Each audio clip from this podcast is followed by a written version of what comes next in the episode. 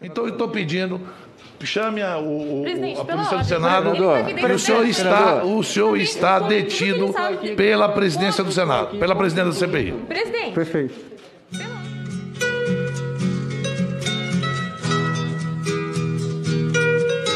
Então presta atenção nessa bosta aqui.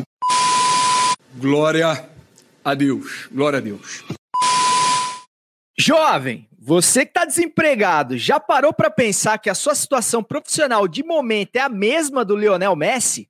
Começa agora o 72º episódio rachadinho de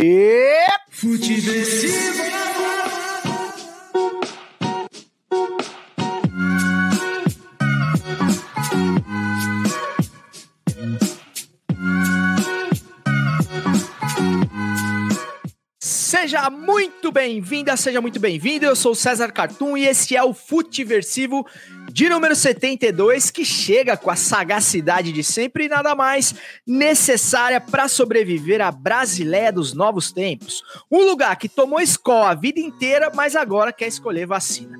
Lembrando que você pode falar com esse podcast através das nossas redes sociais, Instagram, Twitter, Facebook, até lá no TikTok, é, sempre como arroba Futiversivo e acompanhar as nossas transmissões, a nossa gravação aqui, sempre a segunda, terça, por aí, sempre no comecinho de semana.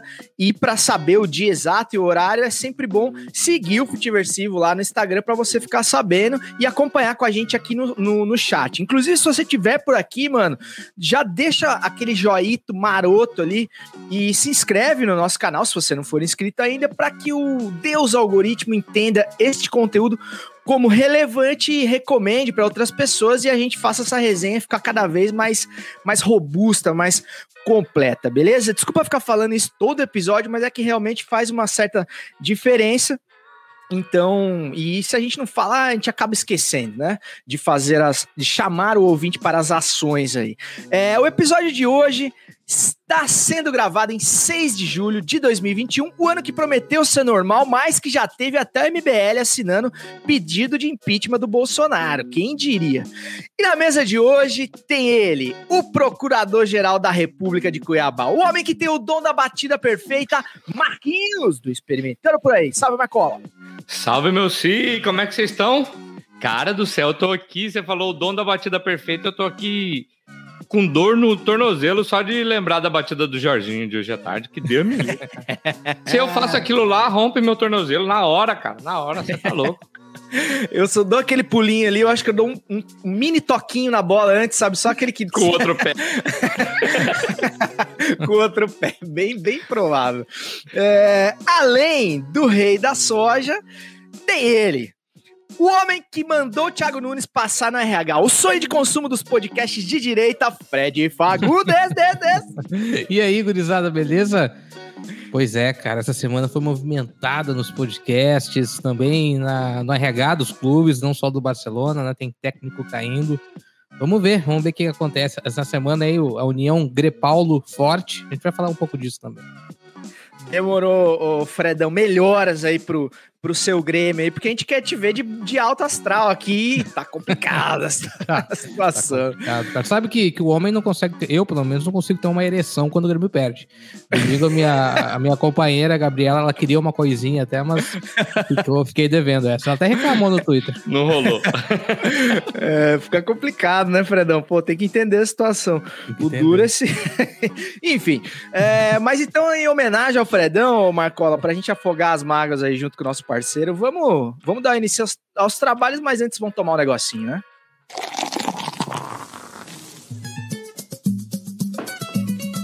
experimentando por aí.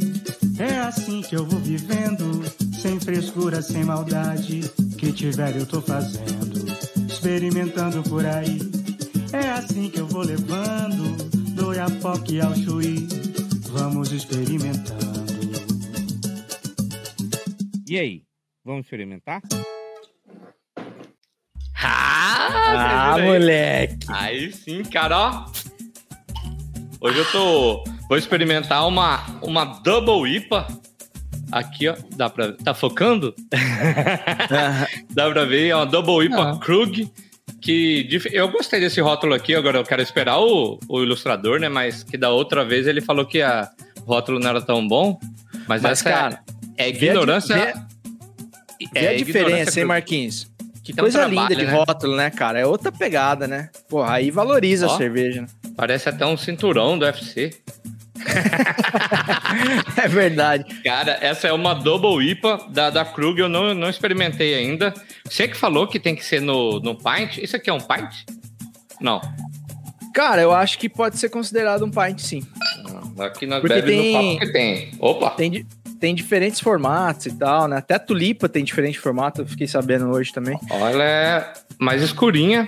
E enquanto ela vai, vai baixando um pouquinho a espuma aqui, o, o- eu tava pesquisando, cara, que eu já tinha visto o Double IPA, mas pra mim era só frescura do povo. Mas diz que a Double, Double IPA surgiu lá na Califórnia nos anos 90. É. O- Porque um cervejeiro foi tentar fazer uma IPA para lançar uma cerveja nova. Eu só achei estranho que é um cervejeiro na Califórnia querendo lançar uma cervejaria russa. É, mas aí ele passou um pouco a mais no lúpulo e aí ela ficou muito amarga e acabou virando a Double, double IPA. Essa aqui, pelo nome, deve ser uma pancada, que ela é. chama Ignorância, o, o nome dela, e, e os nomes é tudo Ignorância.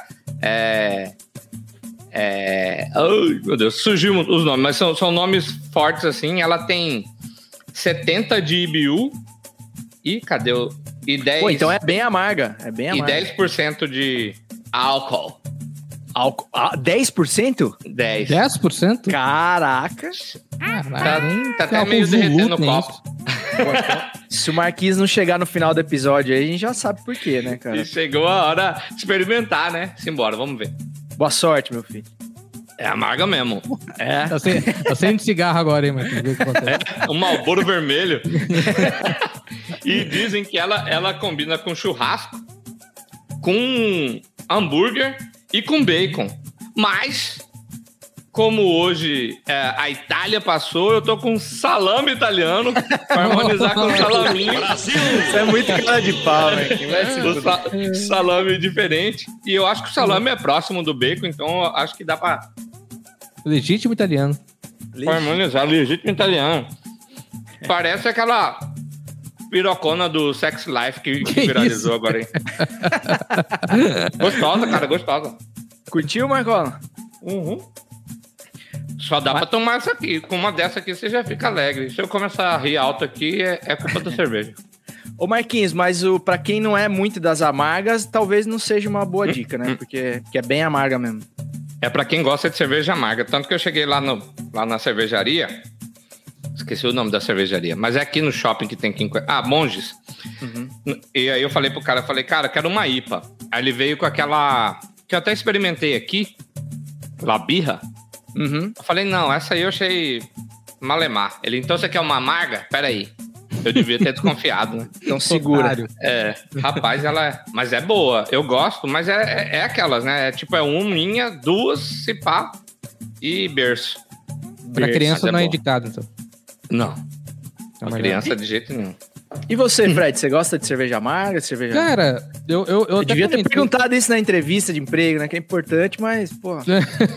eu, eu até comentei, é, eu acho que em algum programa, em que eu comecei a beber com 25 anos só, né? Com uma média tarde, né? Pra, Uhum. os padrões, talvez brasileiros e tal. Então, é, é, fui descobrir bem, bem, bem depois, assim, os tipos diferentes de cerveja. Morei em São Paulo com, com o Biso, Pedro Biso, um grande amigo. Eu sempre brinco, é o primeiro eliminado do primeiro Masterchef. Ele me apresentou um pouco mais sobre cervejas e também sobre, sobre comida em si. Currículo do cara. E, e eu não sou um grande conhecedor, mas é, dessas que se popularizaram no país além da Pilsen, eu gosto da, da IPA. Mas eu também não, Fred. Eu só fico lendo o que tá escrito aqui. É que o computador fica atrás da câmera e dá pra ver. Parece que eu tô olhando pra câmera falando com confiança. Não, aliás, a gente, cara, esse quadro é feito porque todos não entendem porra nenhuma de cerveja, mas a gente Exatamente. gosta É- de experimentar. É uma né? Desculpa, é desculpa. É experimentando, né? O nome do quadro. Então é Exatamente. experimentar, não experimenta. E a cervejaria Krug aqui tem. a- o nome das cervejas é Calúnia, Submissão. Tem também a. Cadê, cadê, cadê, cadê? A Jambu Beer, que deve ser de jambu, deve dar aquela amortecida na língua. Vou experimentar essa coisa da linda. próxima. Não tinha aqui. Por falar em.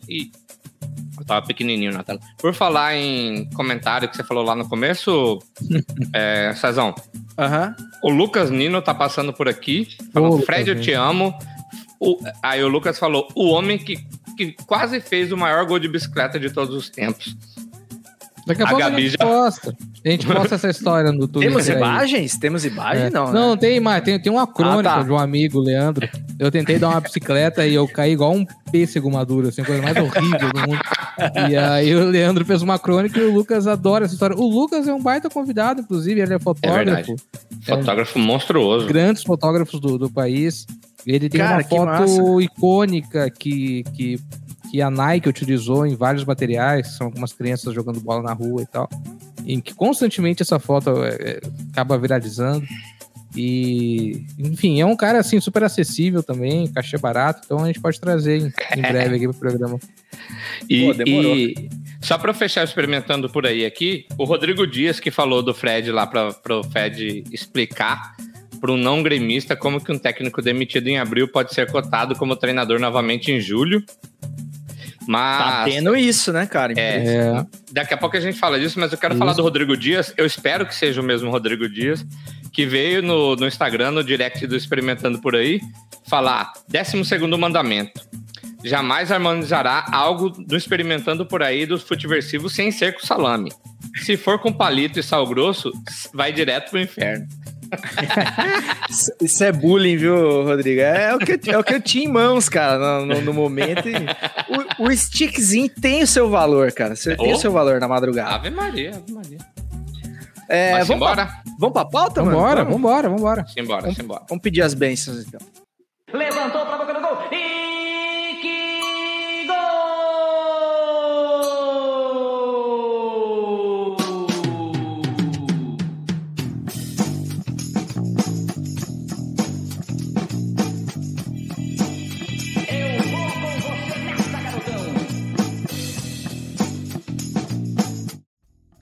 Sempre, sempre, sempre com as bênçãos do mestre Osmar Santos, o pai da matéria, a voz das diretas, não me canso de dizer, é que a gente dá início aqui ao nosso PF futebolístico e também não futebolístico.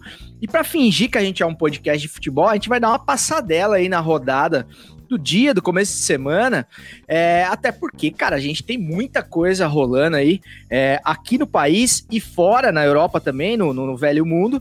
É, a, a Eurocopa, que teve hoje o início das semifinais, né? A gente tá gravando na terça-feira, para você que é do áudio, para você que vai só ouvir este este podcast na quinta e a partir de quinta a gente tá gravando na terça, então a gente só sabe o resultado de uma das semifinais. A Itália acabou batendo a Espanha nos pênaltis, quase que deu ruim para a Itália, mas enfim, acabou superando a Espanha nos pênaltis.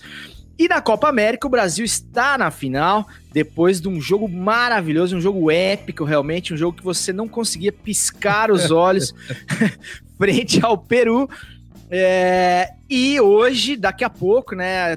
talvez ainda durante o episódio, começa o jogo da Argentina com a Colômbia, que vai determinar o outro finalista. E no Brasileirão, por mais que, que me doa falar isso perto do Fredão, a gente tem um campeonato brasileiro, cara, com uma liderança atípica, assim, posso dizer, né? Com o Red Bull Bragantino Improvável, né? improvável, né? Com 21 pontos na liderança, seguido pelo Atlético Paranauê, cara, com 19. Palmeiras, o Super Atlético Mineiro, o Galáctico Atlético Mineiro com 16 pontos e seguido também pelo Fortaleza, que é um time que, que tá dando gosto de ver jogar também. É, e na parte de baixo, na liderança, só que ao contrário, a gente tem o Grêmio do nosso querido Fredão Fagundes é, na lanterna do campeonato, preocupante, acabou de demitir o, o Thiagão Nunes, a Chapecoense, que é né, da nossa querida Chapecó, a capital negacionista do país, e na 18ª posição, o Cuiabá do Marquinhos, na 17ª, o São Paulo também do Marquinhos, é, fechando aí a zona da degola. Fredão, diante disso, cara, primeiro vamos falar um pouquinho de Eurocopa e depois nós vamos brasileiro. Vamos, vamos. É, é o seguinte, cara. Você acha que. Até perdi a pergunta aqui. Pera, antes, eh, enquanto você lembra da pergunta, deixa eu contar Diga lá, uma diga história lá. que eu prometi. Eu participei no início da semana da, do podcast do nosso amigo Brás, que tá aqui assistindo o, o, o. O Brás ah, Assunção, é verdade, é verdade, é verdade. E, e- e eu fiquei de contar essa história aqui. A gente combinou de começar o podcast logo após Espanha e Suíça. Né? Isso, isso, na verdade, foi na sexta, na sexta-feira passada. E como o jogo foi para prorrogação para os pênaltis, acabou bolando ali a agenda de ambos. E ele falou: é, fica de olho aqui, que assim que acabar a prorrogação, a gente já começa. A hora que a a prorrogação terminou e os pênaltis começaram, eu abri a live e falei: ah, vamos esperar os pênaltis, né, pra gente comentar o jogo. Só que eu tava com a televisão meio que de lado e os uniformes estavam muito parecidos e tinha uma luz do sol ainda prejudicando a minha visão. E que, em que a gente até brincou, porque a imagem tava chegando primeiro né, na TV do, do Brás e tal. Tipo, ah, tá chegando, tá mais perto aí do jogo e tal. E aí, cara, o cara da, o jogador ia bater o pênalti e lá já tinha acabado. Aí o Brás falou: beleza, vamos lá, vamos começar. Começou a transmissão. Muito bem, começando aqui mais um futebol de bolso e tal, não sei o quê. E aí eu via alguém comemorando e eu comecei a transmissão com o braço e eu não sabia quem tinha classificado. E aí, cara, eu tipo, eu vi que era Suíça e Espanha, eu falei, pô, eu vou chutar a porra da Suíça. e aí ele falou, e aí, Fred, o que, que você achou desse jogo? Eu falei, não, a Suíça é uma seleção difícil de fazer gol há muitos anos, né? Marca muito bem. A Espanha sofreu muito, já não é um grande time. Mas foi um duelo que, na minha opinião, quem passou vai acabar em terceiro lugar, não tem forças pra chegar à final e tal. Mas o que, que você achar dessa geração da Espanha? E aí, cara, ele começou a me apertar, daí eu, eu entrei com a Suíça classificada. Eu falei, não, essa eliminação da Espanha comprova, né? De que é um time ainda em transição, que tem muito que melhorar, eliminado pra Suíça e tal. E eu falei umas três vezes isso, de repente ele disse, quer dizer da Suíça, né? Aí, falei, claro, da, desculpa, eu me confundi, Exato, a Suíça. como eu ia tal. Não, eu comentei 10 minutos de um jogo achando que o outro time tinha classificado. E o Braço, nesse momento, comenta aqui no chat ainda. Agora tudo faz sentido. Você não é um maluco ou estava bêbado, não. Você simplesmente não sabe o resultado do jogo. Porque a, a gente que trabalha ao vivo sabe como é, essas coisas acontecem. Cara, coisa maravilhosa. Mas, Fredão, você é um visionário, né, cara? Já previa a eliminação da Espanha no jogo seguinte, já quis antecipar os fatos ao, Ah, ao Brás. Isso aí tava muito óbvio, assim, sabe? Eu- na minha opinião, ali foi um confronto de terceiro lugar nas quartas de sabe? Nas quartas, assim. A Espanha, na minha opinião, fica com o terceiro lugar porque eh, se a Inglaterra for eliminada para a Dinamarca, vai naquele desânimo total enfrentar um- uma decisão de terceiro lugar. E a Dinamarca, eu acho que perde para a Espanha nessa decisão. Por isso que eu já não esperava muita coisa desse jogo. E apesar da Espanha ter vendido caro, caro, caro, né? A vaga hoje para a Itália foi um jogo. Eu esperava um pouco mais, mas como a gente disse na semana passada, o envolvimento da torcida, a, a transmissão e a porra do Galvão Bueno colocam emoção em tudo, né? Em tudo. Então o jogo acaba ficando interessante. Mas se você olhar dos 90 minutos, o jogo foi bem, bem xarope. Foi, foi, foi bem abaixo aí de outras, outros embates que a gente viu no mata-mata. Uhum. E semana passada eu lembro que o Marquinhos estava falando sobre o estranho. Agora eu lembrei que eu ia te perguntar. Sobre o estranhamento que causava ver um Rafael Tolói, né, com a camisa da Itália e tal. Então, em cima disso, eu pergunto pra vocês: aí, vocês acham que Jorginho, Emerson e Rafael Tolói teria alguma chance na seleção brasileira, por exemplo? Eu, o, o- o- Mar- Marquinhos, vai você primeiro. Pode ir, pode ir, pode ir, pode ir.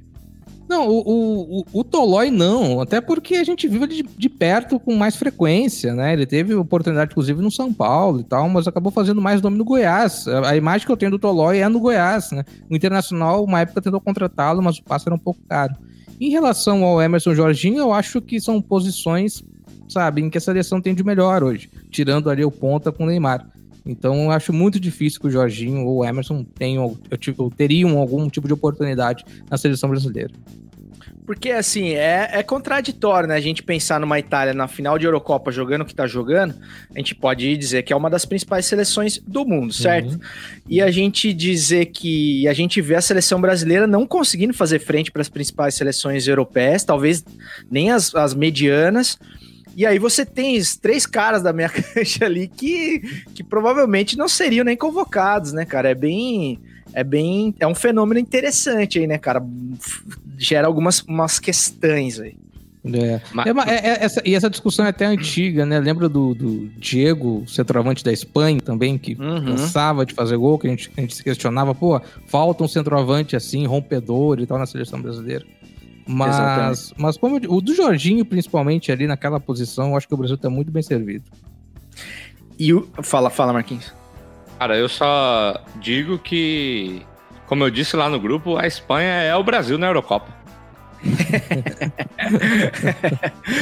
É, cara, e falando nisso, uma informação inútil, mas esse programa é formado de informações inúteis. O Jorginho, ele é daqui de Imbituba, Santa Catarina, cara, que é a mesma terra do Lico, cara. Lico que é um ah, ah, fez parte daquele Flamengo antológico lá de 81, enfim, camisa 11, titular daquele time, um cara que é super esquecido aqui em Santa Catarina, pra falar a verdade, todo mundo fica babando o ovo do Marquinhos, dos, dos caras bem meia boca na, na, na fila do pão do futebol é, brasileiro, e o Lico, cara, que é um, cara, eu vou te falar, um cara que foi titular naquele meio campo lá, tem que ter um, tinha que ter um valor um pouco, um pouco maior, inclusive tive a, a honra de gravar já com o Lico umas duas vezes, o cara é gente finíssimo, humildaço e manja muito de bola, é, não só jogando como, como falando também, e o Jorginho é da mesma terra que ele, e que catega do Jorginho pra bater o último pênalti, hein? Para desespero de Casagrande, que queria uma É. cobrança séria. Pô, E o Felipe Aquela- Neto também. aquela né, batida é, de pênalti é bizarra. Ô, vocês teriam coragem de, numa final de, Não. sei lá, de interclasse, vocês teriam coragem de bater daquele jeito? Nem Interclasse é coisa séria. É, não, nem é coisa séria. Tomou uma bicuda na cara do Não. goleiro. Era Nem melhor acertar treino. na cara do que entrar. né? É que, Mas cara, a- eu, não, eu não consegui entender o conceito do pulinho. Você entendeu isso, Fred? Porque assim, Cara, a é paradinha a gente né? entende, né? Você ameaça o goleiro, vai, você tá. Quem É, faz agora- muito bem isso é o André Balada. O André Balada, Balada. bate assim há muitos anos já. Ele dá esse pulinho antes, mas é pra fazer confusão. Tem um zagueiro do Coxa também, que o ano passado fez alguns gols é, com esse pulinho, errou também algumas cobranças. Mas, mas é a confusão. Agora, é muito legal ver uma cobrança de pênaltis, uma decisão de cobrança de por pênaltis, com ou tiros diretos da marca do- da, da Cal, né? Como os árbitros gostam de falar, que é o certo. Com Aham. confiança, né? Todo mundo batendo forte, tirando, claro, o Jorginho, que bateu com categoria, mas todo mundo batendo com força, com confiança e cansados. A Espanha veio aí de uma série de prorrogações. A única coisa que me incomoda é, a- é o ângulo que a UEFA tá utilizando nessa, nessa transmissão da Eurocopa, que é aquele Superstar Soccer Deluxe, né? Que, que é de Atrás trás, do cara, né? do ah, batedor. aquilo, sabe, aquilo parece que a bola vai pra fora. Teve uma cobrança que parece que o goleiro tinha defendido, É. dá uma, sabe, dá, um, dá uma brochada. Então, espero que ele que seja uma experiência que na Copa não se repita. E dá Por a isso impressão que- que... é mais difícil fazer o gol, né? Porque Também. parece que o gol fica menor, assim, fica num ângulo muito, muito estranho. Mas aí então É. tá explicado por que que o Fred se confundiu na hora de entrar na live do, do Brás. Porque Teve esse- esses ângulos diferentes aí da, da Ah, também. Né, cara? Também. É, Não, e lá chegava antes, cara. O feito, cara- é, é feito pra confundir o brasileiro. Hein, deixa eu só fazer uma. é, você falou de confiança, Fred. É, eu só vi confiança numa. Em um momento de decisão, assim, como bater esses pênaltis igual os caras bateram, só no, no podcast que a gente dirige lá do Podre de Chique, que é Showmano e Cabeça, de Uhum. Showmano confiante, olhando pra Carolzinha Castilho no olho dela e falando: Você tem coragem de me dar um selinho? Salve, Showmano, tá aí no comentário também. E ela E- deu. e rolou? Rolou, rolou. Ah, rolou. Não, rolou. Só, só, é, só faz quem chuta, né? Já diria o, o velho ditado. Se deu problema depois, eu não sei, né, Marquinhos? Ex- Exato. A boatos que deu. A boatos que deu. Caras, é, sobre a Eurocopa, não sei se vocês têm mais algum apontamento, que eu queria trazer um pouco a conversa pro nosso. Diga lá. Marcola. Vai passar a Dinamarca. Será, Marquinhos? Vai, É? pode, pode, pode printar esse vídeo aqui. Massa. Então, então o, senhor, o senhor será cobrado aí no próximo episódio ou exaltado, né? A gente, a gente não sabe. Mas enfim, eu já Da ouvi outras vez que pessoas falando falei- que daria Dinamarca, mas Da última vez eu falei, vocês não acreditaram, né? Do Palmeiras. Coloquei É até o cenário verde, falei, nós não temos medo desses caras. Hahaha. Fizeram um monte de recorte aí pra, pra, pra publicar e ficaram com, com carinho depois. Ó, a final do Paulista, você bateu no peito mesmo, Marcola. Respeitei. Tem que dar o braço a torcer. É, Então, Fredão, falando um pouco de campeonato brasileiro, cara, a gente falou aí do, do Red Bull Bragantino. E o Red Bull Bragantino não é a única franquia de sucesso É. da Red Bull, né, cara? A gente tem outros cases aí ao redor do mundo. Eu queria que você desse uma explanada aí sobre, sobre esses outros exemplos também, sobre o Red Bull Bragantino, e me respondesse se você acha que o segredo da vitória no esporte é vender a alma para iniciativa privada. Muito. É, pro torcedor, eu imagino a confusão que, que seja, sabe? Pro cara mais fanático, porque.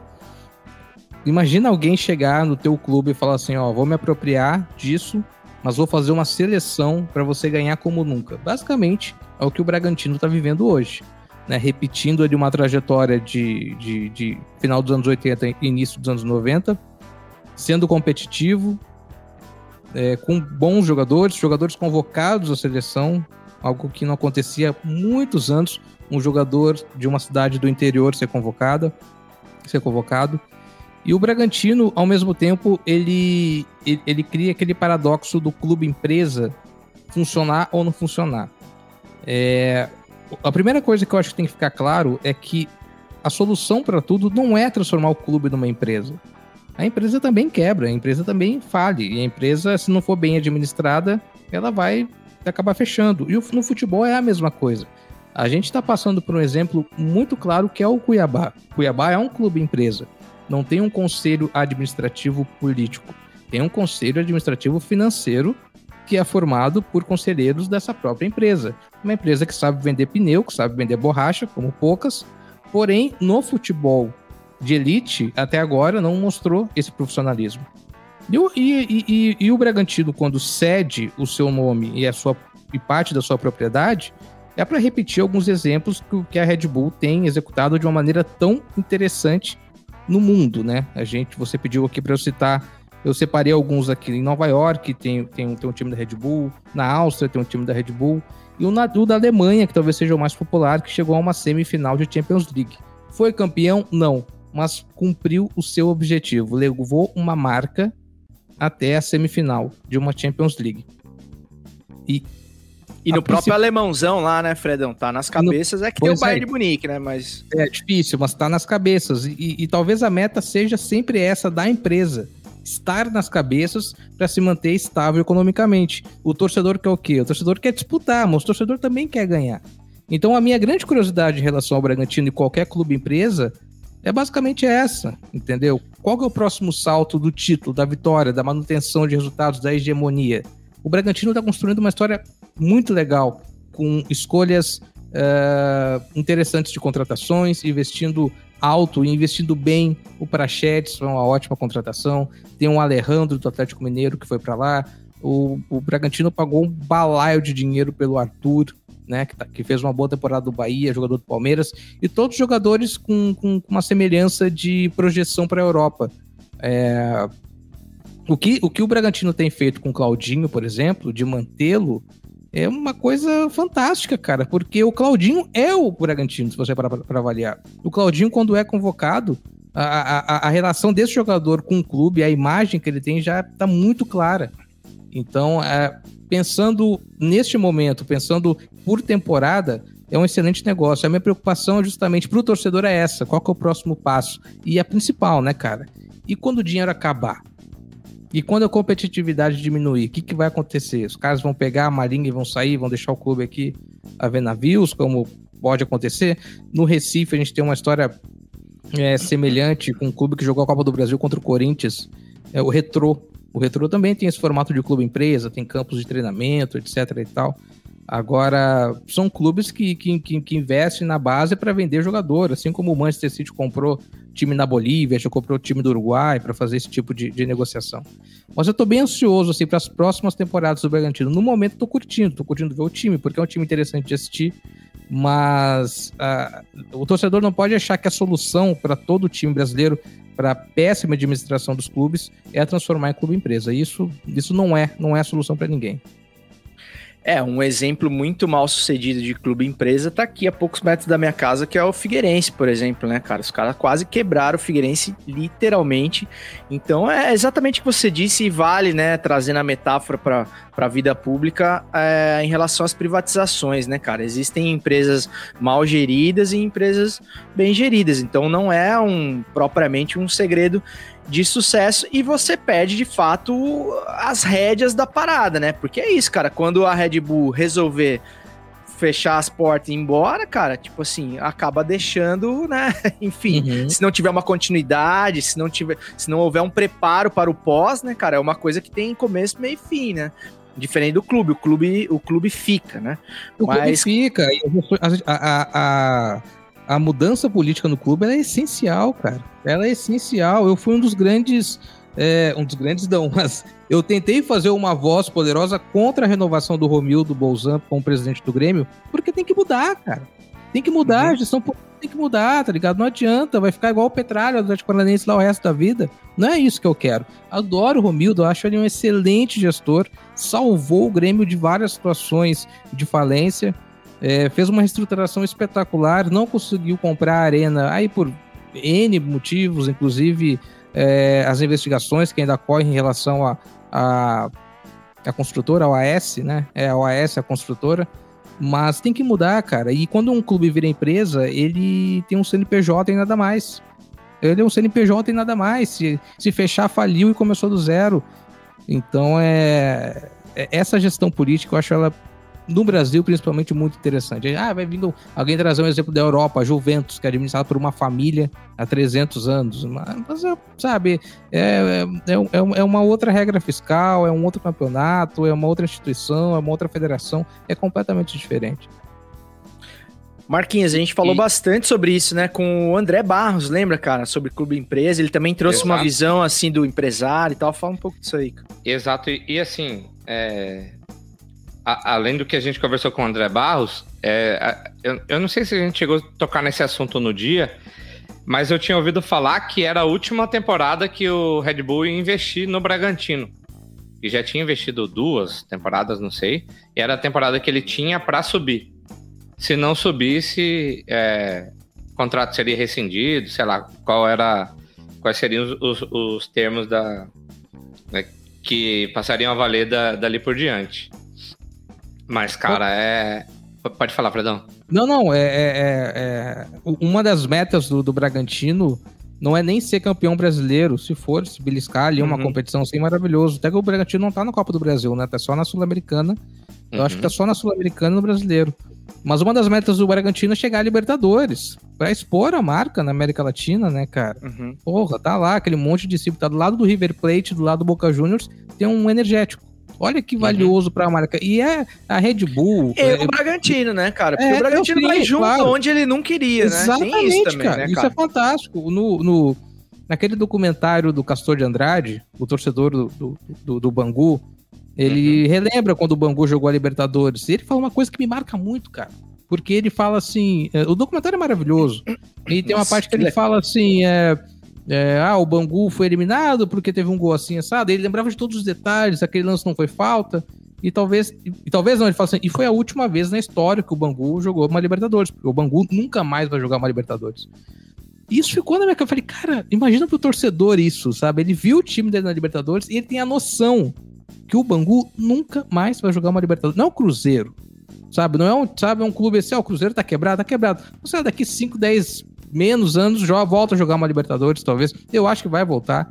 Mas o Bangu tá aí já tantos anos quebrado, ele sabe que ele nunca mais vai jogar uma Libertadores. Então imagina o professor do Bragantino ver o time dele lá em primeiro lugar, cara. Isso é maravilhoso. E, e em questão a Red Bull, eu lembro quando eu fui trabalhar numa agência uma vez, o cara fez uma apresentação, assim, tipo, pra equipe, e aí cada um fazia uma pergunta, ah, um filme, não sei o quê. Aí alguém falou assim, uma marca. E eu falei Red Bull. Eu falei, cara, eu não- sou de beber energético, mas a Red Bull é uma coisa que eu tenho vontade de ter um boné, porque eu acho a comunicação deles massa, eu acho os projetos que eles fazem massa, eles colocaram um cara pulando né, de fora do planeta é, e passando ao vivo. Da Então, é- estratosfera. é, eu fiquei com medo de falar essa palavra, mas assim, é, é uma marca massa, cara. E, tipo, o Red Bull se associar com ela é melhor ainda. Eu tô bebendo uma cerveja de 10%, eu não tenho mais medo de nada hoje. Ô Marquinhos, você colocou o comentário do Elcio Júnior aí no, no chat, que é interessante, né? Porque ele diz aqui que privatiza o clube, usa toda a estrutura pronta, aumenta o preço de tudo, suga todo o dinheiro da torcida e o clube vai à falência e depois a empresa vaza. Prima- Privatização é a paleta mexicana do futebol. Cara, Elso, é assim, cara, a- o Futiversivo, que é um antro de comunista, de esquerdista, né? Tá infestado esse podcast de gente de esquerda. É, eu tendo a concordar com você, cara, mas assim, eu tento sempre dar o, né, cara, a Claro. voz ali ao contraditório, desde que o contraditório esteja dentro do campo democrático. É, e entender o lado, por exemplo, da torcida do Bragantino, do morador de Bragança Paulista, né, cara? Tipo assim, é, sempre quando rola essas discussões nos grupos mais conservadores do futebol, raiz e tal, os grupos de velho, que é, são os que eu faço parte, é, sempre tem, óbvio, a demonização desse futebol em peso, porque realmente é uma. É uma agressão muito grande à história do clube, muda a camisa, muda o escudo e tal, realmente deturpa demais a imagem. Mas, cara, vamos perguntar pra quem mora em Bragança Paulista, cara. Será que o cara não gosta de, de ver o estádio legal, arrumado, de ver o time jogando uma Libertadores, por exemplo, que, que, é, que é algo que se tornou palpável a partir dessa parceria, de ver bons jogadores do Bragantino, ver um jogador do Bragantino convocado para a seleção brasileira. Isso não acontecia desde 90, quando o Bragantino montou aquele timaço histórico e tal. Então, cara, é, talvez para o torcedor que não conseguiria mostrar o Bragantino pro filho dele, por exemplo, para tentar despertar o amor no filho, é, porque não jogava em lugar nenhum, não tava em nenhuma divisão praticamente. Cara, hoje ele vai ter a chance, entendeu? E a gente tem outros exemplos, por exemplo, de clubes bem maiores como o Palmeiras, que teve sim a sua camisa completamente deturpada nos anos 90, com uma parceria com a Parmalat. A Parmalat botou um azul na camisa do Palmeiras que nunca havia eh, existido, aquela camisa listada e tal. É, hoje é clássica, hoje é retrô e tal, todo mundo quer porque é um time super vitorioso. Mas na época também foi um escândalo, cara, aquilo. Eu lembro, como corintiano, a gente tirava uma onda da, da, da- daquele time da Parmalat e tal, tudo pelo lance da parceria. Só que os caras vieram, engoliram tudo, montaram times históricos e isso fica pra história do Palmeiras, cara. Na galeria de troféus do Palmeiras que estão as conquistas e não da, da Parmalat, sacou? Então, é, eu fico dividido, sinceramente, cara. Eu acho que tem exemplos que funcionam e exemplos que não. É, é, a única coisa que o torcedor pede na maioria desses contratos é a transparência, que às vezes falta, como faltou no caso da Parmalat. É, a Parmalat fez do Palmeiras uma seleção e fez do Juventude uma máquina de lavar dinheiro, né, cara? O Uhum. Juventude era putinha do Palmeiras. A verdade é essa, o Cafu, quando volta pro, pro Brasil, é via Juventude. Pra quem não lembra, o São Paulo vende o, o Cafu com uma cláusula proibindo ele de, vol- de voltar diretamente para um clube brasileiro, é para um clube de São Paulo. E aí a Parmalat adquire o passe do Cafu, ele joga no Juventude um ou dois jogos e depois ele é transferido para Palmeiras. Então é hoje em dia é bem mais difícil fazer esse tipo de acordo, a gente sabe disso. Eu, eu, eu acho que eu também não, não, não vejo com tantos é, com tantas críticas assim a, a importância do investimento financeiro é, do capital e de privatizar alguns setores do clube é, inclusive partes do estádio. Mas o que o torcedor quer é que a essência não seja perdida, né? Como o Manchester Uhum. United foi vendido em 2005 lá para a família de americanos. Foi um, um escândalo naquela época, né? Mas depois é, ainda há um pequeno grupo que utiliza a camisa antiga, né? Que não, que não utiliza Uhum. depois de 2005, mas todos querem ganhar, né? Todos querem torcer para um time que, que, que, que dê dê uma sensação positiva e tal. Agora, a importância desse- dessas negociações é a transparência que às vezes falta. Ô, ô, ô, Fred, é e só um testemunho é, pessoal, assim, né, cara? Eu tive a oportunidade de trabalhar lá com o pessoal da comunicação do Red Bull Bragantino, produzindo o vídeo de, do, do- dos 93 anos do clube e tal. É, e eu senti um respeito muito grande dos caras pela história do clube, uma preocupação em, em mostrar as origens e tal, a camisa Carijó, esse time histórico dos anos 90. Enfim, então, é, eu, é, tem gente lá dentro do clube hoje que, que tá ali levantando a bandeira da história, do- do- dos times antigos e tudo mais, do Bragantino, da cidade de Bragança Paulista, enfim, das origens, da terra da linguiça. Então, é, eu acho que é algo que deve ser falado também. Mas, enfim, é isso. Tem que ver o, o contrato dos caras e ver também que a gente, enquanto agremiações de futebol, a gente tem um modelo que precisa ser revisto, né, cara? Porque também não é, tá longe de ser um modelo ideal, né, cara? Você vê potências, por exemplo, como o Corinthians, sendo completamente defenestradas, cara, por, por esse modelo de conselheiro, de presidente que Uhum. sai, deixa um rombo e não assume um real da- da- das cagadas que fez e tudo mais. Os caras conseguem deixar um time com 30 milhões de torcedores com um elenco de time pequeno para não cair pra Série B e olhe lá, entendeu? Então, é. é, enfim, são, são várias coisas. Ai, Marquinhos, é, Cara- como é que tá o chat aí, meu querido? Cara, o chat tá regaçando. Como diz o, Regaçando é bem o, Cuiabá. ga- o gato louco aqui de Cuiabá, tava, tá arregaçando sempre, não pode parar nunca. O, o Elcio continuou é, interagindo com a gente aqui, falou que entende que as parcerias podem ser favoráveis, mas quando as decisões passam a ser tomadas pela empresa, perde-se todo o sentido de existir uma torcida. Eu discordo, porque assim, se a empresa está investindo, ela tem que ter é, direito de, de tomar essas decisões pensando É, que ela no vai ter futuro. voz, vai ter, né? Isso É, é, ela- ela- demais. Ela não vai escalar o time, né? Mas ela vai Exato. ter voz em algumas decisões. Exato. E no, no caso que o, o Cezão acabou de compartilhar com a gente aí, que os caras lá da, da- do Red Bull pensam no, no- é, na história do, do clube. Assim, eu acho que a gente também pensa muito com, com paixão, né? A gente esquece, ah, o cara tá tomando meu time. Eu tava até pensando enquanto vocês estavam falando aí que hoje minha língua corre o risco de enrolar mais, mais do que o normal. Enquanto vocês estavam falando, eu tava pensando que a Globo não fala Red Bull. Não sei se fala ainda, mas eu acho que não fala. Fala Bragantino. E aí, putz, é um puta de um ponto positivo pro Bragantino e talvez negativo pro, pro Red Bull, porque assim, continua levando o nome do Bragantino. Ele tá em primeiro, tá sendo falado o tempo inteiro, e aí tá em primeiro graças ao investimento, enfim, e acaba, acaba levando o nome É. do, do, do, do clube junto. É, claro que isso não, não fez parte da, da estratégia, mas, mas acabou.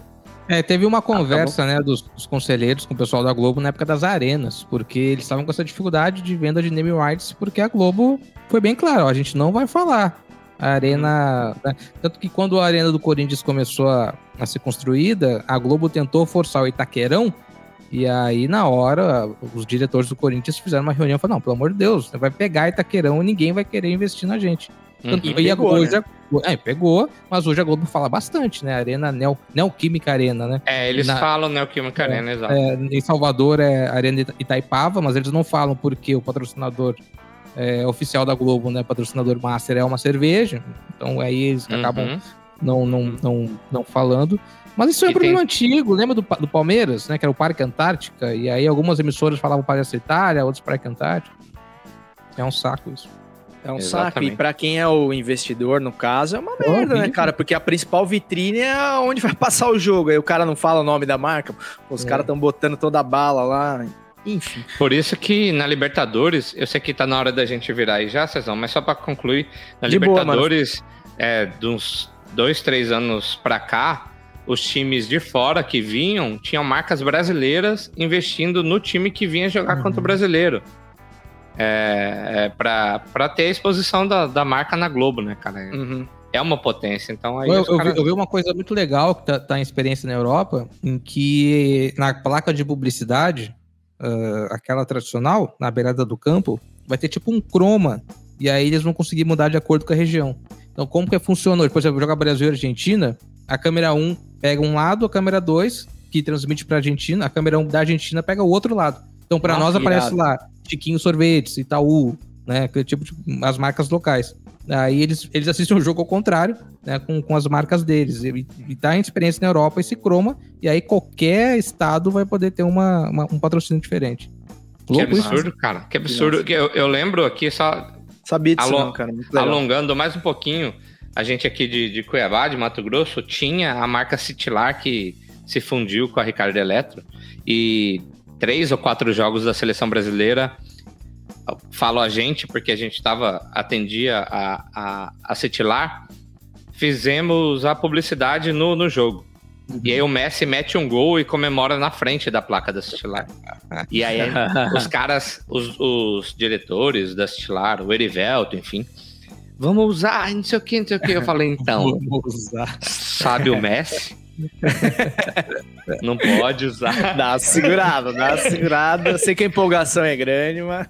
Segura a onda aí que não pode não. Cara, a gente tá meio atrasado pro Pitadinha, mas, eu, Fred, antes de passar pro Pitadinha e a gente falar um pouco de futebol velho, eu queria que você respondesse mais uma questão aqui, cara, sobre podcasts com imagens, que a gente detesta, abomina podcast com imagem, né? A gente acha isso realmente o fim da foda. Um picada. absurdo. E, mas eu queria saber, Fred, nas últimas duas semanas, para quantos podcasts com imagens conservadores É. o senhor foi convidado? Pois é, eu, eu, eu escrevi sobre isso. Justifique.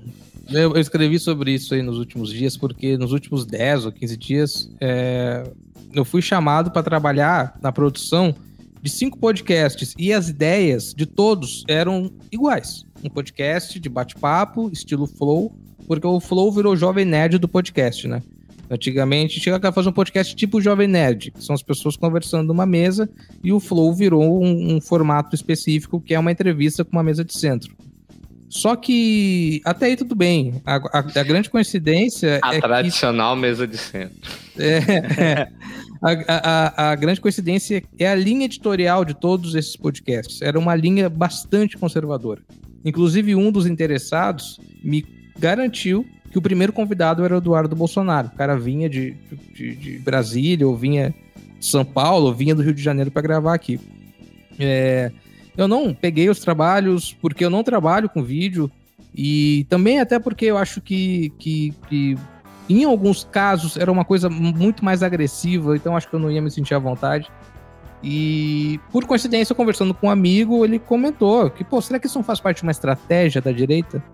Porque o Eduardo Bolsonaro esteve em Cuiabá há uns 20 dias, sabe? E, te- e teve essa coincidência muito grande, essa explosão de podcasts de vídeo aqui em Cuiabá, ou pelo menos a procura. Hoje de manhã, hoje de manhã, teve um, um, um- um- rapaz que, que, que me perguntou se eu fazia podcast de vídeo e também uma pegada cristã conservadora e tal. Mas, mas é, eu acabei avaliando um pouco mais sobre isso. Eu não me aprofundei ao tema, não estudei, não pesquisei. Teve uma jornalista que até entrou em contato hoje pedindo mais informações, talvez ela pesquise um pouco mais sobre isso. Mas a minha dúvida é se isso não é de fato uma estratégia da direita já pensando em 2022. Porque o que a gente viu em 2018 foi uma repetição, uma repetição de mensagens em grupos de WhatsApp, Facebook. E a gente falava muito que aquilo não ia sair dali, mas sempre tem um grupo de maluco que grita tão alto que sai daquele grupo. E isso acabou impactando as pessoas. Então, esses podcasts de vídeo, os cortes que no YouTube são tão populares, são perfeitos para WhatsApp e para Telegram. Então, quem sabe, como- repito, não me aprofundei o assunto, mas quem sabe esteja aí uma estratégia que já está sendo disseminada pelos grupos de direita e que a esquerda, mais uma vez, é, ficou chupando o dedo. Ah, não é indo no Flow, não é indo no Podpah, não é fazendo meme igual o Boulos. Adoro o Boulos, mas fez um meme lá do, da Pfizer que, cara, quase morri de vergonha assistindo. Sabe, não é, é, é e não é replicando, na minha opinião, para essa base que já o segue, saca? Mas é criando esses pequenos grupos que vão disseminando para outros pequenos grupos. Porque, porque eu disse, se você juntar 50 pessoas que gostam do seu conteúdo, que defendem aquilo, e contar que, que cinco desses 50 multipliquem para os outros, outros grupos, você já está ganhando. Então, esse alcance, ah, meu Deus, o, o Flow, ou o CQC, ou o Pânico, eles disseminam é, ou eles ridicularizam as pautas da esquerda. O problema não é isso. O problema são os podcasts que a gente não conhece, que estão sendo criados e que estão se multiplicando aí nesse submundo mesmo. Então, essa, essa é a minha visão hoje do podcast de vídeo. Eu, eu, eu respeito quem faz, eu respeito quem gosta. Eu tenho muitos amigos que têm ciúmes da, da apropriação do termo podcast, o que, enfim, aconteceu, mas, mas não é um podcast. A gente sabe que não é um podcast. É um formato de bate-papo em vídeo transmitido no YouTube. Sim, sim. Agora, agora é algo a se analisar e, e se preparar para 2022. Talvez a grande preparação dessas campanhas não esteja aí na timeline do, do- Twitter ou no Instagram, mas nesse- nesses conteúdos que estão sendo compartilhados pelo WhatsApp via podcast. Ô, Fred, mas você Fred- vê. Deixa eu Fala fazer aí. uma pergunta pro Fred, mas pode ser depois da sua, só pra encerrar. Bora lá, Marquinhos, pode falar, mano. Que eu queria ver o que, que você me respondesse. Pra quem não conhece o Flow, o que é o Flow? O Flow, o Flow é tipo uma Marília Gabriela, só que com duas Marília Gabriela entrevistando alguém. Então, é, um- é um podcast de Eu bate-papo, é uma entrevista em vídeo, é um formato tradicional, é um formato extremamente conservador e simples. Até de executar. isso. Mas um- tweet do. Agora, uma coisa que eu acho também que, que tem, que tem que destacar do Flow é que eles são muito persistentes. O Flow tem muitas edições, cara. Às vezes as pessoas começam um podcast de vídeo e tem lá 15, 20, 30 episódios e dá uma desistida porque não deu certo. É igual o Jovem Nerd, bicho. O Jovem Nerd tem mais de 500 programas publicados, sabe? É um absurdo. Então, é para quem produz conteúdo mesmo, tem que ter persistência, como esses caras tiveram. O, o, o, o Velasquez falou aqui até é, de, de um modo interessante, que aquele corte do Boulos, que ele fala é, da apropriação, das lutas da- das moradias, aquilo até criou uma expectativa. Só Uhum. que só- só foi aquilo, foi vago, entendeu? Foi, mas assim, ao mesmo tempo, aquilo para a esquerda talvez é, pudesse despertar assim, opa, talvez seja esse o segredo, a gente criar esses pequenos conteúdos, sabe, de uma maneira espontânea no bate-papo, não precisa ser no Flow, não precisa ser no grande podcast, mas pode ser em algo preparado por nós. Porque tem gente na Twitch, principalmente, de esquerda, fazendo material muito bom. O Luigi, ah, Então, mas você não acha a Twitch também. ainda muito underground, assim? Total, total, total, total. Até mesmo porque, na minha opinião, a esquerda não tem esse preparo, não tem essa base estratégica de divulgação de material. Porque, cara, a gente pode chamar a Rihanna pra participar aqui do nosso podcast. Se a gente divulgar, ninguém vai assistir, saca? Podcast, podcast, o que faz um podcast dar certo é comunidade. É você gerir uma comunidade de ouvintes. É você ter esses ouvintes como apoiadores do seu programa, que vão divulgar, que vão colaborar. Todo mundo gosta de se ouvir, de se falar. A gente lê um comentário aqui, porra, a pessoa sente parte disso. Então é, é, é algo que a esquerda não tem, na minha opinião, é esse preparo que a direita tem e vem praticando já há anos, não à toa, inclusive com o apoio dos Estados Unidos, né? Com que foi muito bem executado pelo Trump e que os brasileiros, é, especialmente desses grupos, acabaram aprendendo. Mas ninguém ensinou, talvez, para esse lado da esquerda. Ô Fred, mas a, a minha pergunta era em cima disso mesmo. Dentro dessa sua teoria aí, tão bem destilada do nosso querido Quem Matou a Tangerina, inclusive se você não conhece este podcast, esse podcast curtinho e muito assertivo, assim, realmente você precisa conhecer com a qualidade de áudio da nossa querida Altia Podcasts. é, é, do- da qual o Fredão também é um dos responsáveis aí. É, dentro da tua teoria lá, que você, enfim, deixou bem claro que não era nada totalmente Claro. embasado e tal, era um, um, um achismo, Palpite. mas- um palpite, é, mas que não, também não é um palpite com base em nada, né? É um palpite com base em algumas evidências ali, coisas que a gente Sim, viu, inclusive. é, dentro dessa teoria, você acha que esses podcasts ditos, né? Por exemplo, o Flow, é, podcasts com essa linha mais liberal, conservador e tal, que é um, é, é um podcast que ele que ele fuma maconha na mesa, mas ao mesmo tempo ele, ele é contra o aborto, sabe? Coisas assim. Sim, ele, é, ele tem uma, uma cara descolada, mas o, o discurso ele é, ele, é, ele é bem reacinha. É, você acha que esses caras também são patrocinados, por exemplo, Não, como não. os sites bolsonaristas, assim, ou Eu não? acho que não, eu acho que não, de verdade. Eu, acho, eu vejo uma espontaneidade. Mas é assim. uma estratégia espontânea, então. você eu, acho eu acho que pelo flow, assim, pelo, por exemplo, desse o Vilela, o flow, eu vejo uma espontaneidade muito grande, sabe?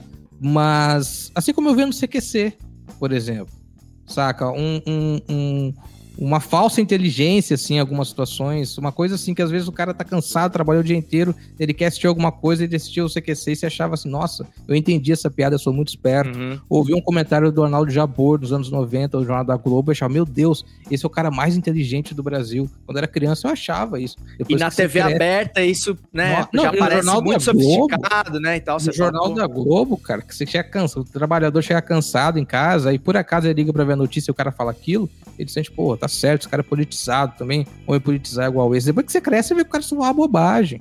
Na maioria das vezes só falava bobagem, sabe? Então eu não acho Aham. que o Flow tem uma influência maior.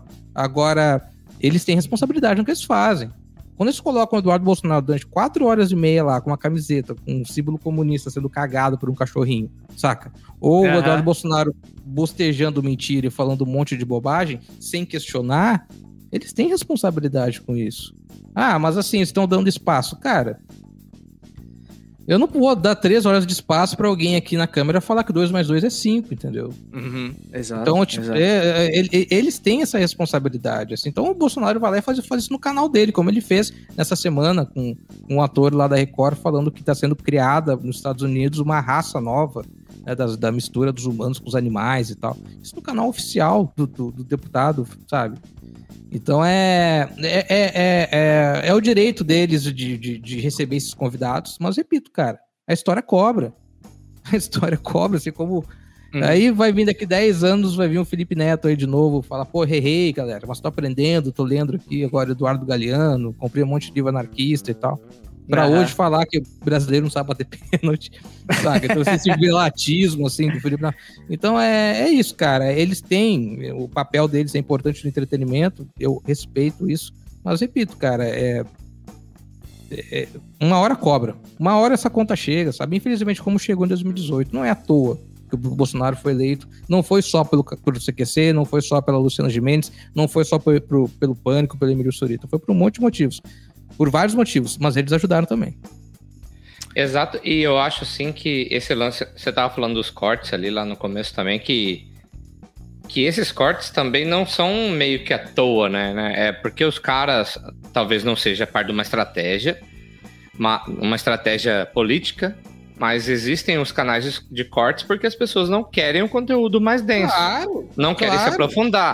E aí, cara, é, você vai pegar o cara que quer ver, ouvir ou assistir um minuto lá, e ele vai comprar aquele um minuto e já era. Cara, Cara, Porque é- às é- vezes é o E cara aquele que link tem- que o cara precisa pra jogar Não, no e aí- grupo e, e- falar, e- é e isso olha- aqui, ó. a gente, a gente tá falando de nós, tá ligado? Que a gente tem uma noção, assim, de abrir um YouTube de ver. Agora tu imagina, eu vou- vou usar de novo o exemplo do trabalhador. Saiu 5 e meia da manhã de casa, Eu ia usar trabalhou esse a porra do dia inteiro, chega em casa, toma um banho. Você acha que ele vai ler notícia, vai ver o que tá acontecendo? Vai, sabe, vai ouvir o foro de Teresina ou, ou Medo e Exato. Delírio em Brasília? Ele vai abrir o WhatsApp, cara. Ele vai abrir o Exato. WhatsApp e se tiver um, um vídeo de um minuto e meio, sabe, da Bia Crix lá, é, pedindo pra rezarem pelo presidente porque querem matar o presidente, ele vai rezando se dormir.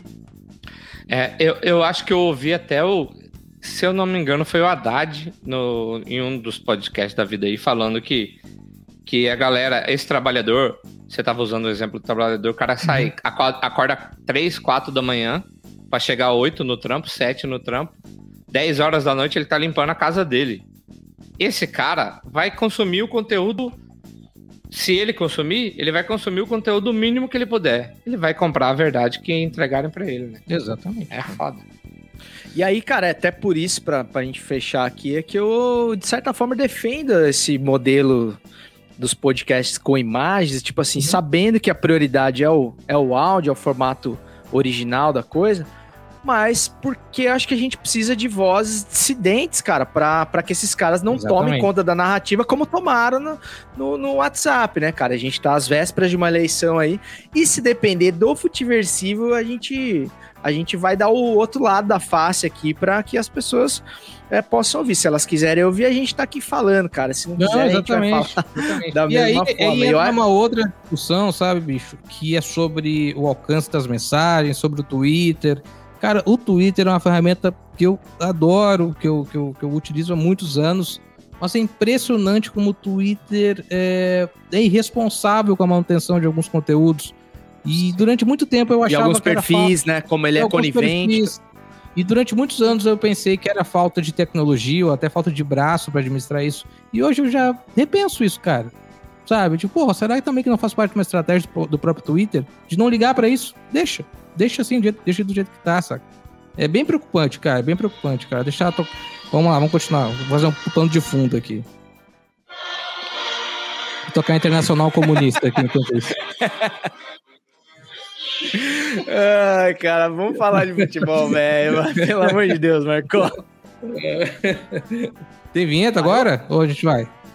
Pô, já foi melhor programa. Piadinha histórica. reticências, três pontinhos, fecha conchetes, abre aspas, underline, interrogação.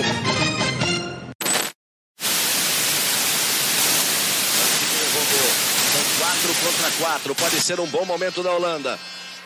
Murren faz o cruzamento. Van Basten! Gol!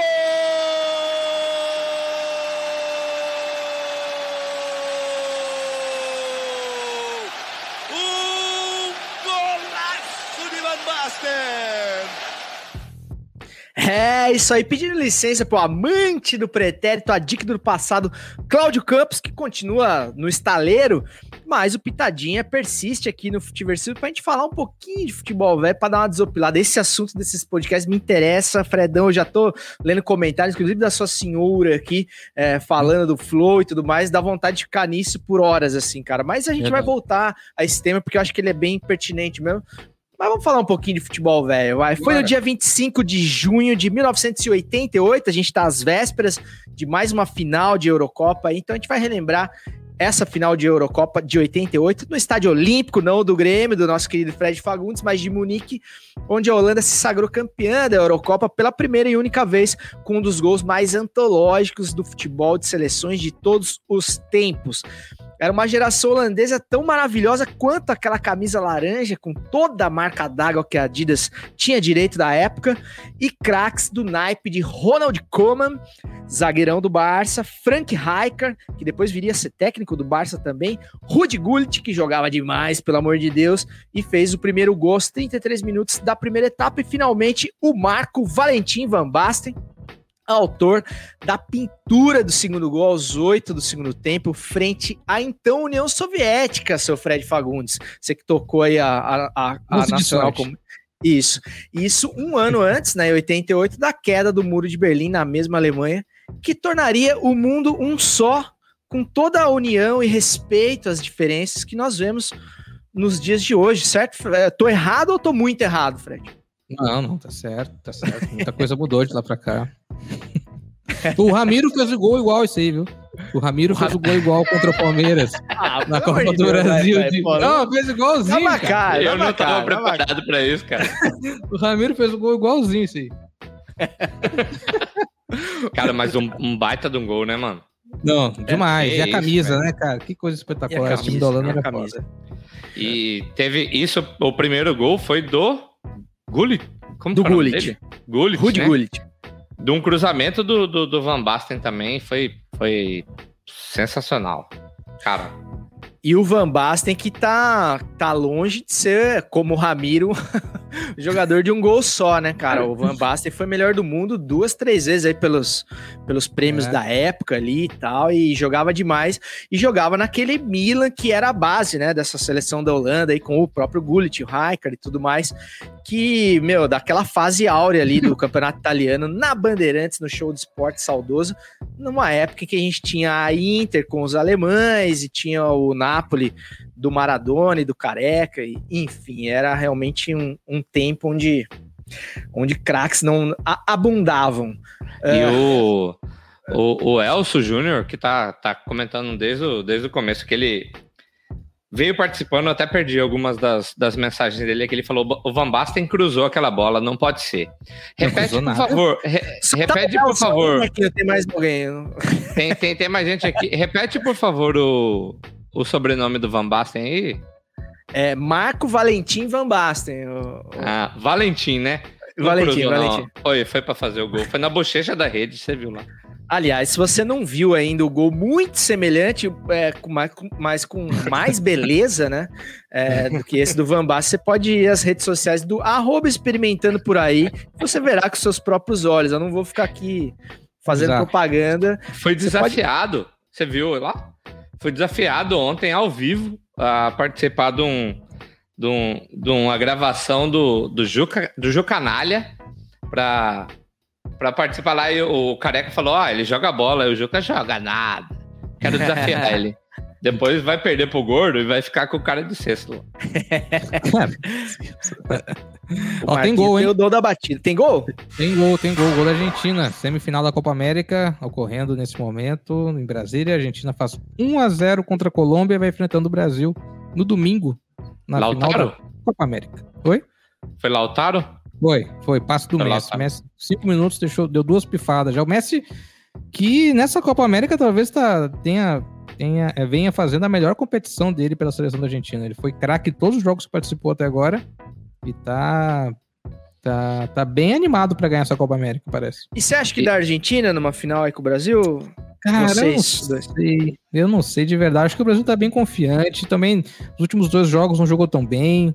Seleção do Peru, é, a seleção do Brasil, da seleção brasileira jogaram, se não me engano, nove vezes nos últimos anos. É uma coisa absurda. E seleção que são, que se- seleções que se conhecem, né? E o Brasil jogou desfalcado do Jesus também, que foi expulso. Mas, mas eu acho que dá Brasil, cara. Ainda assim, eu acho que, que, que a- vai ter esse fator Messi, que talvez seja a última grande chance do Messi de ganhar uma competição com a seleção da Argentina. Mas eu acho que dá Brasil. A Argentina gela pro Brasil, cara. Também tem isso. Eu, eu acredito E nisso eu, também. eu vou falar, eu, eu queria, quero que seja Brasil e Argentina final, mas a Colômbia, cara, aí, aí é a experiência da Copa que teve aqui no Brasil.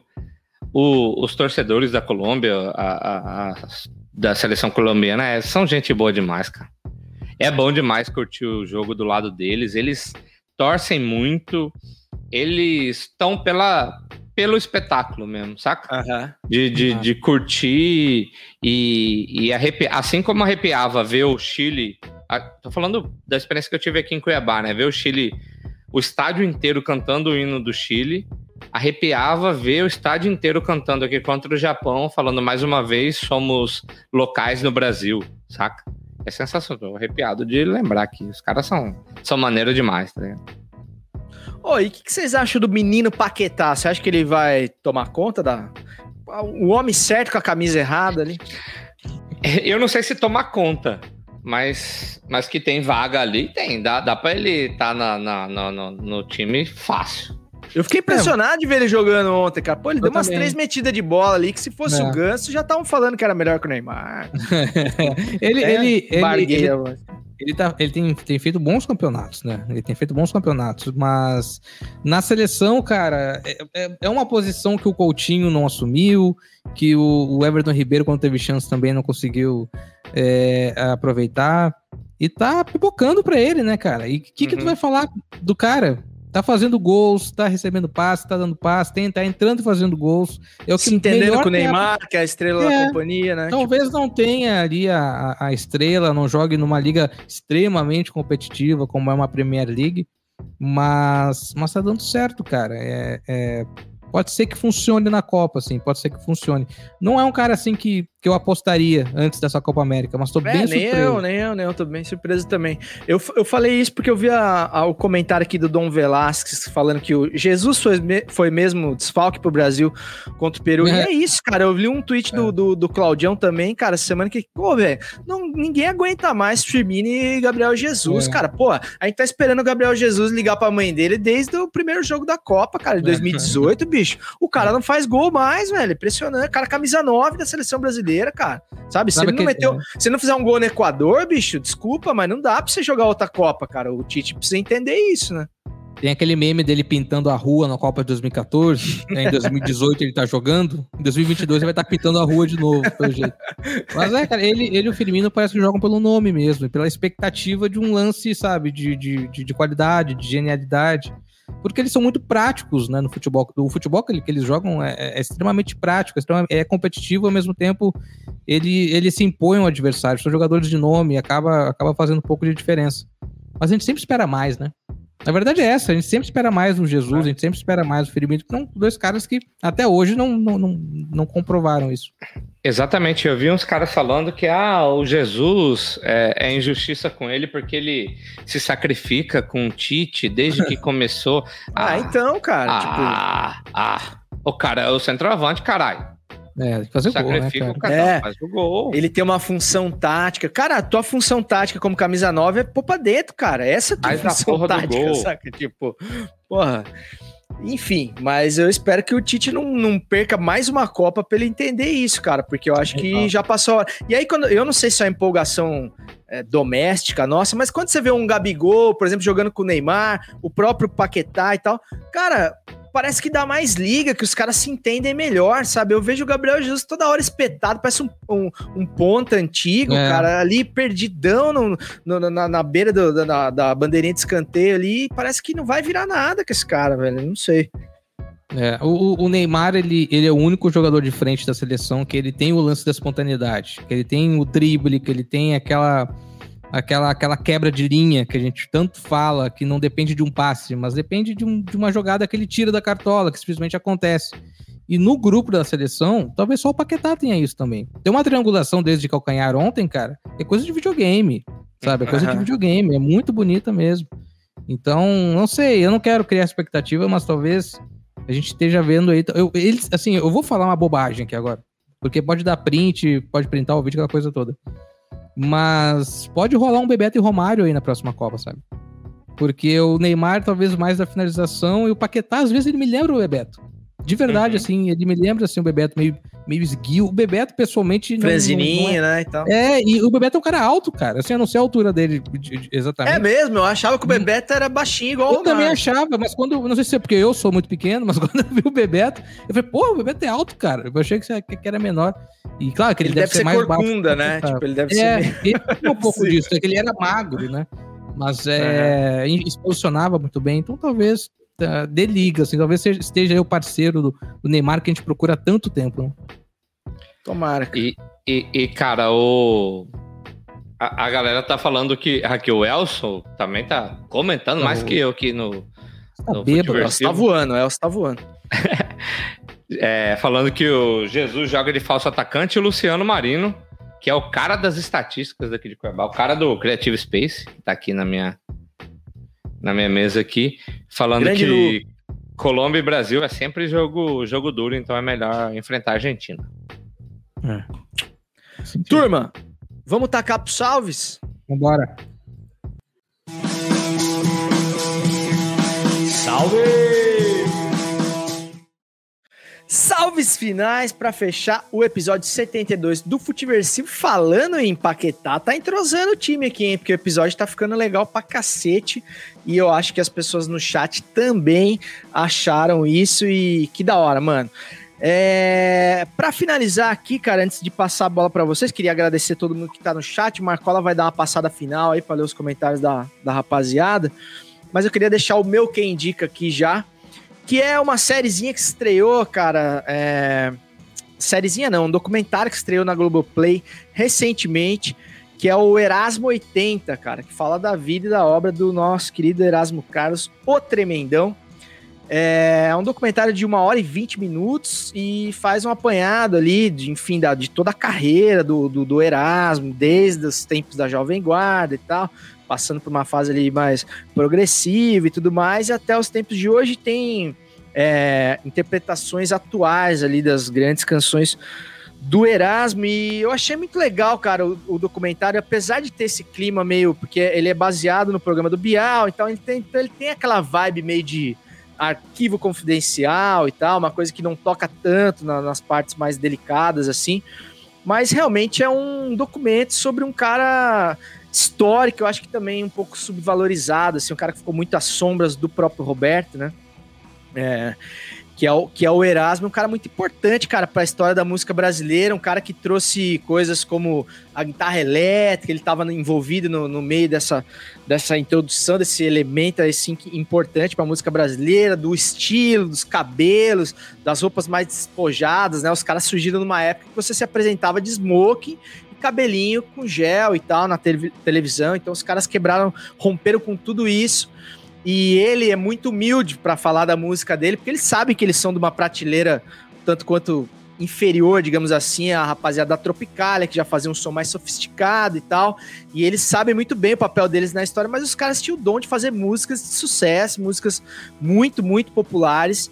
É, e mesmo com toda a displicência, até política deles, né, eles se, se confessam ali sujeitos alienados e tal, mas os caras faziam parte de um movimento de contracultura sem dúvida nenhuma, então é muito legal, cara, ver, e o Erasmo é uma figura muito muito massa, assim, até a própria desconstrução do cara, né, porque um cara que tinha apelido de tremendão, ele era uma figura máscula ali, aquela coisa do, do conquistador e tal, e hoje ele vê que isso como uma grande bobagem, ele, ele, ele faz um- uma autocrítica, assim, isso é, é muito maneiro, assim. E o cara passou por várias coisas, várias etapas da música brasileira, até o samba rock, né, cara? Tem coqueiro verde e tal. Então o cara tem uma, uma importância ali como compositor que não é de se jogar fora. Então eu indico que você assista aí é, Erasmo 80, porque você vai conhecer, se você não conhece ainda, um dos artistas mais importantes, cara, da, da música brasileira. E ele é do bairro da Tijuca ali, né, cara? Que é um lugar no Rio de Janeiro que precisa ser estudado, porque, cara, Tim Maia, Jorge Ben, o José Trajano, pô, é, é muita figura importante que saiu daquele lugar tão, tão peculiar ali da periferia do Rio de Janeiro. Enfim, é, Marquinhos, Fredão, é com vocês aí. Vai lá, Marquinhos. Ó, deixa eu ligar o áudio, né? Eu quero Opa, fazer o que bom. indica. É a, a cerveja, não é culpa minha, não. Quem indica. Marimbondo picou aí, mas. Vixe, ficou faz hora. Rapaz, o trem é brabo. A cabeça tá assim, ó. Eu tinha que entregar o material. O pessoal que tá assistindo aí que precisava do material meu, não vai chegar, não. É. Essa hora, né? Quem que vai abrir? Ah, o Luciano, tá- tá- ele informou aqui que falou que eu, ele, Bebeto tinha 1,77m. Ah, é Informei. bastante, né? É bastante. Grande. Nossa, atacante. é, mais, é bastante, é mais é que bastante. eu. É mais que eu, por exemplo. E falando que o aniversário foi aniversário do Bebeto. Não, foi, Ih, foi, cara, foi, foi- foi 4 de julho, foi aniversário da independência dos Estados Da- Unidos. Da Itália, não, dos Estados Unidos, 4 de julho.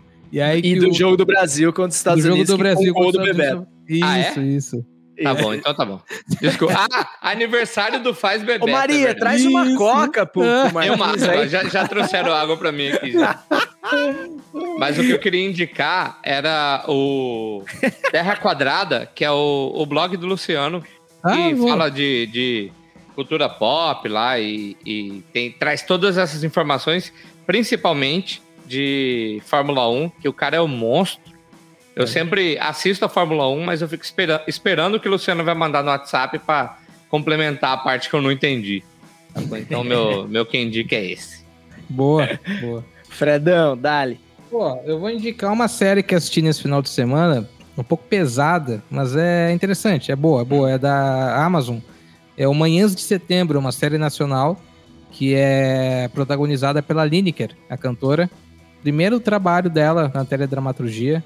E tem Que um legal. elenco, tem um elenco muito legal, tem um elenco muito legal mesmo. Tem o Paulo Miklos, que a gente falou bastante de música, né, dos Titãs.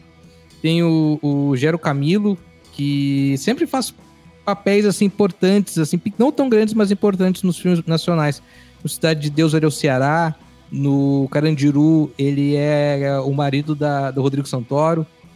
Tem a Karine Telles, que é aquela motoqueira brasileira do, do Bacurau, né? Que fala, ah, a gente não é latino, a gente é brasileiro e tal. E tem o Tomás Aquino, que é o pacote do Bacurau. E, é, cara, assim, é. É muito boa a série, como eu disse, é densa, é pesada. Ah, ela, ela descobre que tem um filho de 10 anos e aí tem que aprender a, a cuidar da criança e tal. E a mãe da criança passa por várias dificuldades. E a trilha sonora, cara, é um primor, assim. A a- o nome Manhã de Setembro já é uma homenagem à Vanusa, a música da Vanusa. E aí tem Belchior, tem Chico Buarque, tem muita gente boa mesmo, assim, é, na trilha sonora. É, é Pô, bem legal. São foda, quatro hein? episódios. Quatro episódios só, cara. Rapidinho, rapidinho mesmo. Tem- é, tá na Amazon. Demorou, cara. Baita dica. Vou ver. Esse eu não, esse eu não vi ainda. É, mais algum apontamento aí, senhores? Fechamos por aqui, fechamos por Eu- aqui, torcendo tenho- para que para que as coisas melhorem no Brasileirão, né, Marquinhos? Eu- pelo amor de Deus, cara. Pelo amor de Deus. Eu, mas eu quero fazer só um apontamento aqui. Que eu falei que dava uma, duas. Não passem da primeira, tá bom? Marquinhos vai dar trabalho hoje. Cara, pra finalizar então, bicho, só queria agradecer mais uma vez a galera do chat aqui, é, o seu Elcio Júnior que estreou hoje no Futiversivo, Showmano que mora logo ali, Dom Velasquez, Luciano Marino, a, a Gabriela Peixoto, enfim, todo mundo que participou, que comentou e que faz ficar muito legal, cara, fazer fazer esse episódio aqui. E que bom que sejam cada vez mais e pessoas mais legais. É, então, meus amigos, só me resta desejar ao raro ouvinte do Futiversivo um bom restinho de semana, desejando que você jamais seja obrigado a fazer malabarismo retórico em rádio supremacista para sobreviver. Até semana que vem, tamo junto e segue o jogo. Ah, só aproveitar que agora eu tô com a desculpa do álcool. Falaram de Bebeto aí e Cláudio Campos falou: é Bebeto e foda-se, então tchau pasquim